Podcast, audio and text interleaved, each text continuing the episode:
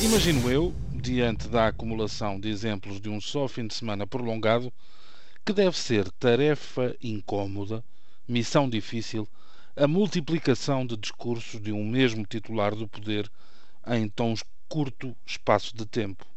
Não invejo, por isso mesmo, o trabalho daqueles que prepararam nos últimos dias as intervenções do Sr. Presidente da República.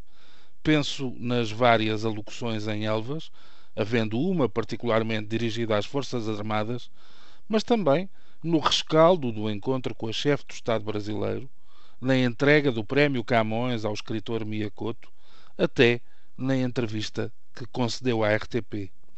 De todos estes tabuleiros, foi precisamente neste último que o Sr. Presidente da República falou mais claro ao defender que a convocação de eleições agora, com a subjacente demissão do governo, seria pior para os portugueses. Muitos são os que não concordam com esta linha de pensamento e atuação do chefe de Estado, mas acredito, todos lhe agradecem o facto de não ter deixado margem para equívocos. Se poucas dúvidas havia, ganhamos a certeza de que não será pelo elo presidencial que a atual maioria poderá tombar.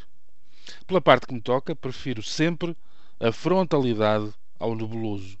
E prefiro que Cavaco Silva seja fiel aos seus princípios, ideias e propostas do que tenha aquela pre pretensão uh, perigosa de querer ser sempre o presidente de todos os portugueses.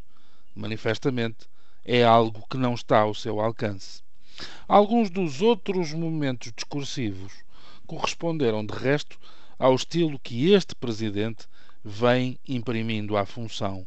Acrescenta pouco, banaliza muito, contradiz-se sem o entender cabalmente, nomeadamente quando toma a defesa de uma das partes políticas, para depois vir repetir a oração do consenso. Ora, nem este consenso, nem a estabilidade são valores absolutos e só interessam, digo eu, como meios muitas vezes mais pragmáticos para atingir os fins. Ao contrário do que se passa com a verdade. E o momento negro do 10 de junho do Sr. Presidente da República surge quando ele decide demonstrar que, apesar de ser Primeiro-Ministro durante 10 anos, entre 1985 e 1995, o descalabro da agricultura portuguesa, que em parte lhe é imputado, deve ser olhado, cito, sem ideias feitas nem preconceitos. Decidiu referir aumentos na produtividade da terra e do trabalho agrícola. Usou números, mas esqueceu-se ou não compreendeu que a história não se muda num discurso.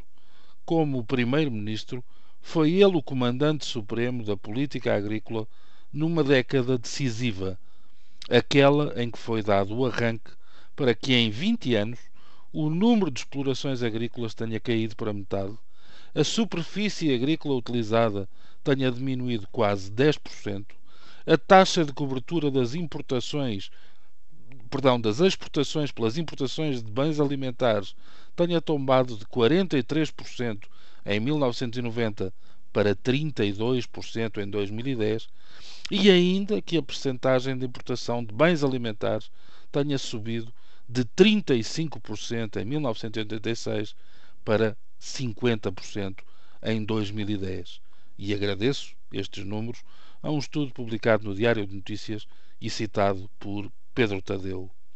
Admito perfeitamente o arrependimento. É algo que vemos até da parte do FMI. Mas custa-me perceber que até ao fim há quem não admita que errou mesmo, ou, perdão, que errou, mesmo que a maioria dos números, e já agora, mesmo que a memória coletiva demonstre o contrário e aposto que se viermos a falar das pescas, a cantiga será a mesma. Só vai mudar o arranjo. Bom dia.